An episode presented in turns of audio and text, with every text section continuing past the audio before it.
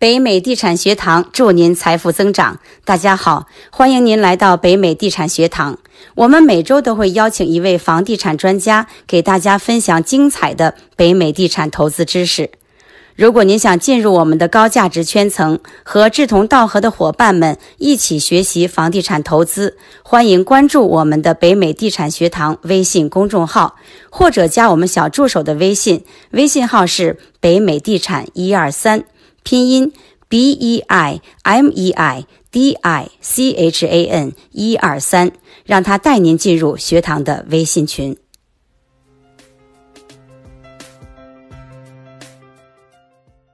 北美地产学堂祝你财富增长，欢迎大家来到北美地产学堂每周的线上分享。嗯，我是今天的主持人 Sophie。我们今天呢，有幸邀请到了进行地产投资。和地产开发的 George Do 先生，George 你好，孙伟你好，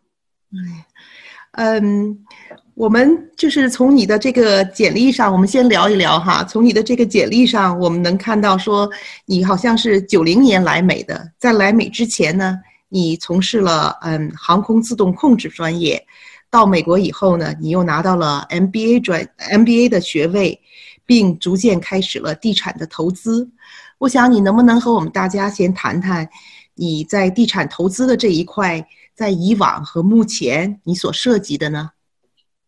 呃，各位听众大家好。呃，首先呢，呃，希望大家呃，因为这个冠状肺炎啊，大家自我保护好。呃，我呢是从温哥华跟大家呃网上见面。呃，温哥华今天已经出现了第二例，所以呢，呃，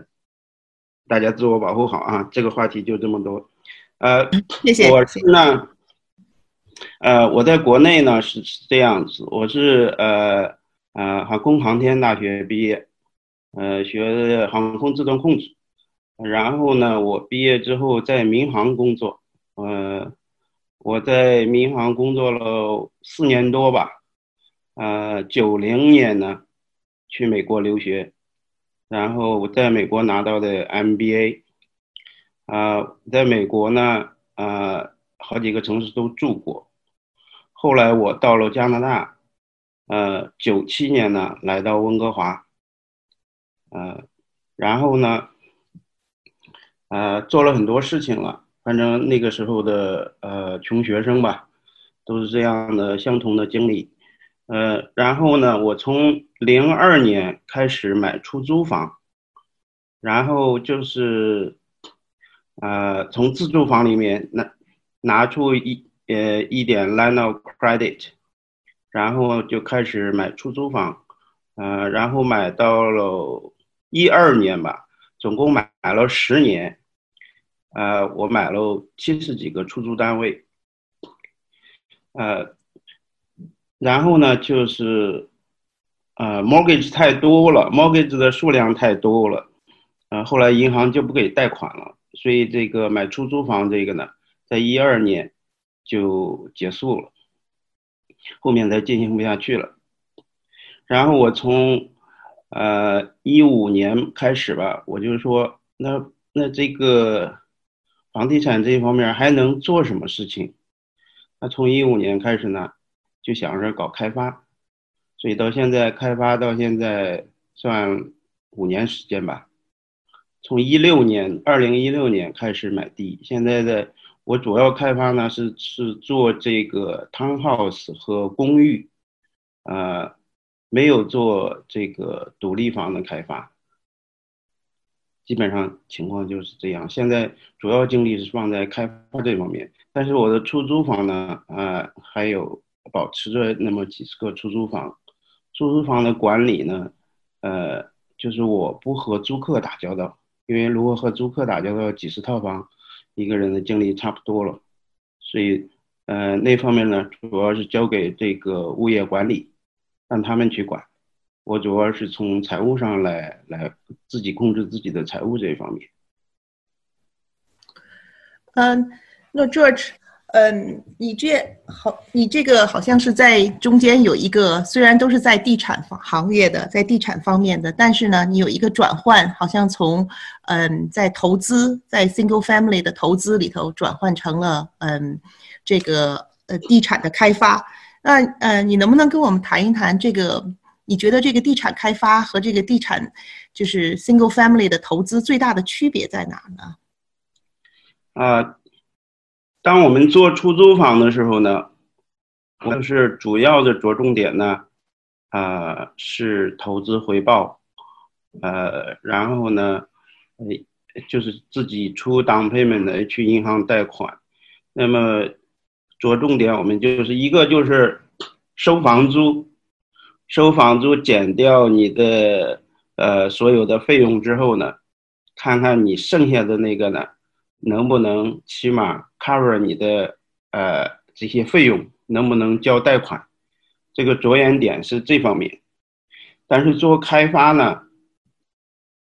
它那个整个方向就呃有很大的改变。开发主要是着重于我这个拿这块土地，然后呢，呃，能不能这个能把它做成什么样的东西？然后，不管它价格高或者低，市场后面的销售能不能承受我这个成本，是从这一方面来，呃，注重。那在开发的，嗯，做土做地产开发的这一方面的话，呃，你觉得最大的，嗯，一个挑最大的挑战会是什么呢？抱歉啊，刚才我我有一点事情，请您再重复一下这个问题。呃，嗯，就是但是你谈到了说，现在目前你着重点是从嗯地产投资到地产开发了。那在这个转换的过程中，你觉得最大的挑战是什么呢？呃，我觉得最大的挑战呢，呃，一开始吧，主要是呃知识方面，呃，开发和。这个出租呢，知识面要求的不一样，呃，就想开发呢，因为第一要研究，最重要第一步就是要研究每个城市的城市规划，就是看这个城市啊，它把什么地方是可以做 townhouse，什么地方可以做公寓，什么地方可以做商业，什么地方是住宅，呃，就是要把这个城市的规划呢搞清楚。呃，这些呢，其实都是公开的资料，每个城市的网站上，呃，都可以查得到。它叫 OCP，这个城市规划呢会管很多年，呃，所以这个呢是第一步。呃，第二步呢就是，呃，开发需要的资金比较大，这个是很很一个很大的挑战，就是依靠自己的资金呢。往往就是做不起来，所以就要融资。那融资呢，一开始在没有经验的情况下，呃，那怎么能让大家相信你？这个是很大的挑战，就是融资是一个很大的瓶颈。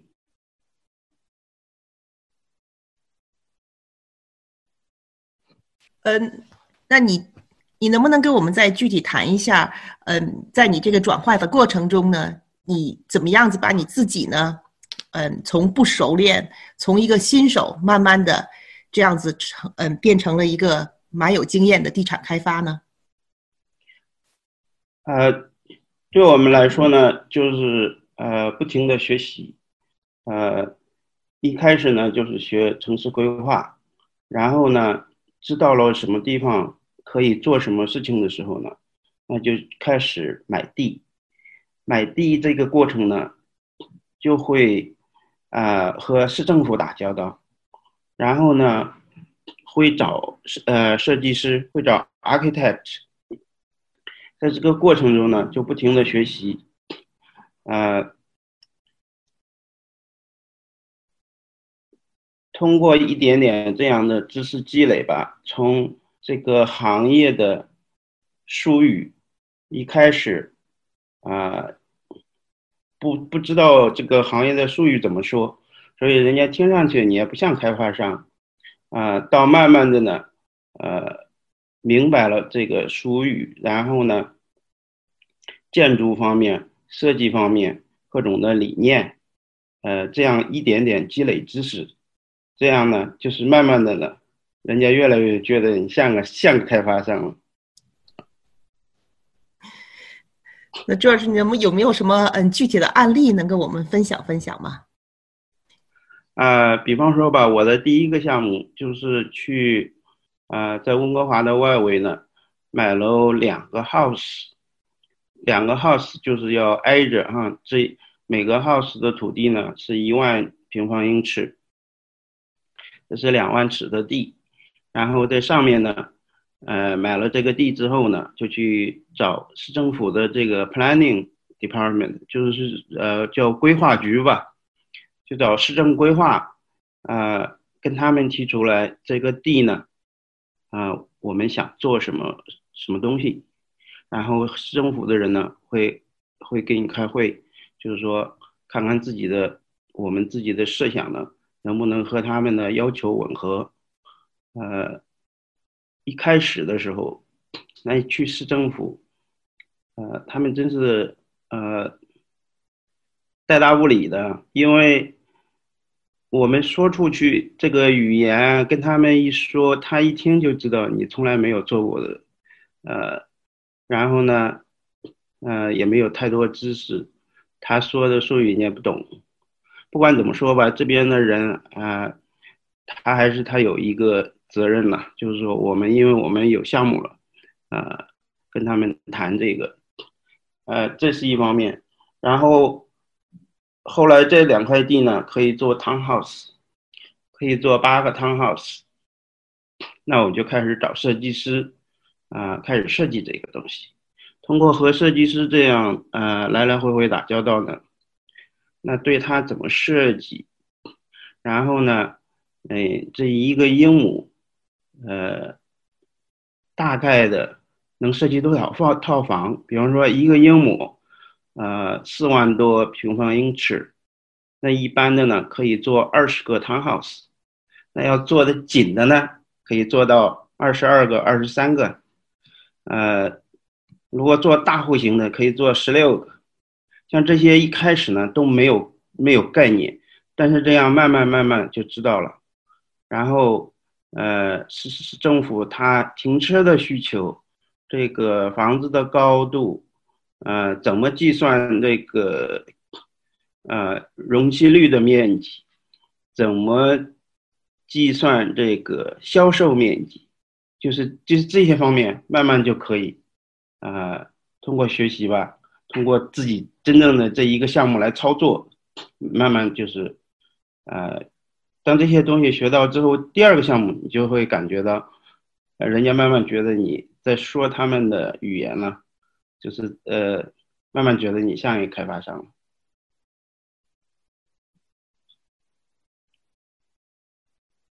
那在这个嗯开发过程中呢，嗯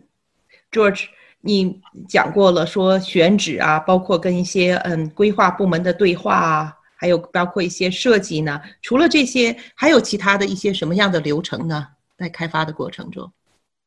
呃，那我现在想讲一下呢，这个就是根据呃温哥华这边的，因为每个城市的这个会不一样，但是大致的应该是一样的。这流程就是开发的流程啊，第一个就是说你学了这个呃城市规划，你对这个城市比较了解。然后呢，就去买地，选址买地，买了之后呢，呃，和市政府第一次开完会之后，你就和设计师呢做初始的设计，然后提出你这个呃设计的方案，然后这个时候提交给市政府，这就算立项了。这个项目呢，呃，像我的项目呢，我都是用我自己。去作为项目的拥有者，在市政府立项，呃，可以呢，也可以用这个呃设计师他们那个设计事务所的名义来立项。呃，我自己来立项，主要是我主要是目的呢是想市政府不管有什么问题，首先通过我，那我呢对项目有一个掌控。但是项目多了之后，熟悉之后，有些项目就是可以直接就让设计师去立项，这是第一项。第一个就是立项，立项之后呢，市政府他会开一个会，他会在他市政府各个部门里面把你这个项目啊，呃流转。他是这个规划部门呢，是是接你这个项目的，但是接完了之后，他会和消防队、呃工程部门。道路部门，呃，它它每一个部门中间呢，它里面呢，它会把你这个项目的文件流转，最后呢，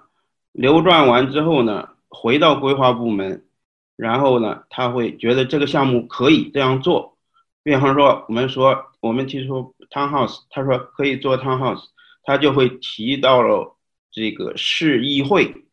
来通过。这第一步，这叫一读，就是就是每次批准呢，都是要通过市议会，市议会就是一个市长，呃，七个或者九个或者十一个议员，这样他们市政府会议，这个规划部门呢会向市政府说，哎，推荐你这个项目呢可以批准，呃，他们一般的市议员呢其实也不是特别懂，一般规划部门把这个功课做到家了，向提议。让他们通过，他一般就会通过。这个呢，就是第一次通过了，就是说让不让你做 townhouse，回答这一个问题，这就是说第一读叫 first reading。一读完之后呢，你就要开始回答下面的问题。下面的问题就是说，这个地方呢让你做，但是这个土地啊不一定适合，不一定适合是从哪一方面来说？就是说它这个土地。地质上不一定适合，所以呢，要做 geotech，要做这个地质勘探，国内呢叫做叫做岩土，它然后就是说要这个岩土工程师要开着机器，要去这个实地要挖掘这个土地，要钻探，钻探呢就是说几个方面，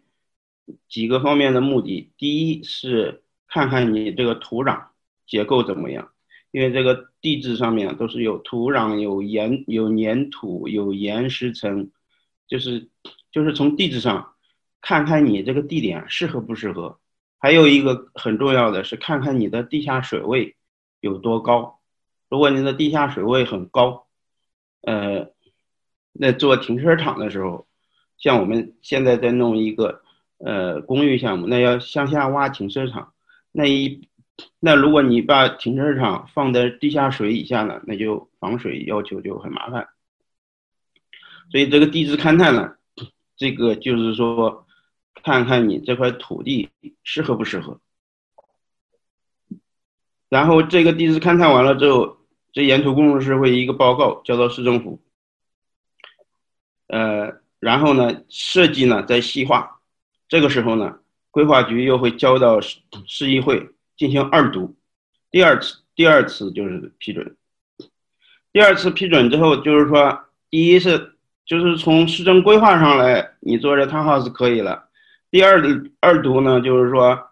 呃，从这个土壤，这就是说这个土地也适合做。呃，那下一步呢，就是说要开公听会。公听会是什么意思呢？就是说你的土地也是和市政府也让你做，但是如果现在就是要让你的附近的邻居来发表意见，比方说他们都是现在一个个独立房，你现在要做 townhouse，你要做公寓，那他们同意不同意？所以你市政府会给你一个名单，他把方圆一百米距离之内的每一家地址都给你。然后呢，我们去发信，每一家都发一封信，然后说我这个地方要做这个东西，哪一天，什么时间，在什么地方，我来开这个公听会，大家来提意见。所以我们就去找一个地方呢，找一个地点，呃，就是开会的地方，大家来发表意见。呃，发表意见的时候呢，会有人很赞同你的项目，也会有人反对你的项目，呃，但是呢，所以最后这个意见呢要归并到这个规划部门。规划部门呢，呃，如果这个项目，呃，有反对的，有支持的，如果反对声音不会很大的话，那一般就通过了。呃，有的时候反对声音大呢，也能通过，因为最终呢，这个项目这个决定权还在市议会，它不在这个老百姓这里，因为它市政规划就这样子，你反对也没用。但是，呃，像我们这住宅一般遇不到这种情况，一般都都会都都会可以通过的。但是有的时候商业，呃，会出问题，比方说你在这你建一个大麻店，呃。就很多很多人反对，那个时候就可能会出一些问题，那就不行。呃，anyway，这个当这个公听会一旦通过之后，你这个项目才算真正的能做了。就是从后面，从公听会也过了，土壤也合适，从市政规划也合，也也也也符合，这个时候这个项目才是真正的呃没有阻挡了。后面呢，就是，呃，还有一个还有一个三读，三读的时候就是这个，而这个每个城市啊，它对这个建筑的外形是有要求的，所以那个那个会议呢，主要是呃建筑师和这个呃市政的这个建筑委员会来对这个建筑的外形来最后定案，这是三读。三读之后呢，这个这个时候呢，就会给你发开发许可证，呃，就是你这个项目有了开发许可，有了开发许可，在这个很多地方啊卖 condo，就是所谓的卖楼花，就是开发许可拿到之后，这个时候就可以卖楼花了。在温哥华的呃这边的人很熟悉，这卖楼花的很多，就是所以。一说一个一个，他说卖楼花了，就是这个拿到开发许可了。但是拿卖楼花的时候，这个土地啊还是原来的状态，原来两个旧房或者几个旧房还是在旧房，你看着也没有动。啊，当他楼花卖的差不多了之后，他这个拿到许可证的时候呢，同时再申请下一步，那个就是叫有一个叫建筑许可，那实际上就是开工的许可，呃。然后开工的许可拿到之后，那就是把旧房推倒，土地合并，然后就开始呃找这个建筑商，找 builder 来把这个来开工，就是来来进行建设，就这么一个流程吧。这个中间呢有一个卖楼花那个销售的那个过程，销售的。呃，就是拿到开发许可之后呢，就进行销售。这个销售，呃，一般是一个项目只销售一部分，就是销售多少呢？主要是，呃，银行来说，你能你需要销售多少？因为销售这个，呃，不是为了开发商，呃，能拿多少钱，而是说是银行。呃，给你贷款的先决条件，他觉得你这个楼，你这个楼盘啊，得销售一定比例，他给你贷款呢，他觉得安全了，所以他银行呢就给你贷款了。所以这卖楼花完全是为了满足银行，不是说呃非要做的一个事情。如果你这个项目根本不贷款，就不需要卖楼花。呃，开发过程基本上就这么一个过程。那 George，你说的这个主要是嗯，在加拿大的情形。那在你据你所知的话，美国大概这个流程也是差不多的，是不是？呃，美国流程基本上也是一样的，但是它中间的步骤呢，有的城市呢，它它会这个省略，呃，然后在美国呢，呃，比方说我知道西雅图这边，它的时间会比。加拿大快，加拿大这边就是很慢，这个美国会很快，呃，但是温哥华这边呢，像大温哥华，它有二十多个城市哈，每个城市都是都有自己的独立的市政府，都有自己的独立的城市规划，所以每个城市的步骤也不一样。呃，我刚才说的呢，这个是就是完全的步骤，但是有的城市就没有这么复杂，它会就中间会省略一两个，它那个时间就会短很多。嗯，美国的开发基本上也是这样。呃，我和国内的开发商呢，呃，谈这些事情，这个流程其实在国内都一样的。这个，但是呃，唯一的不同就是国内这个政府这个政府的这个发言权更大一点，因为因为这个土地都是政府的，所以国内的那个一旦拿到了土地，后面整个开发过程跟这边其实也差不多。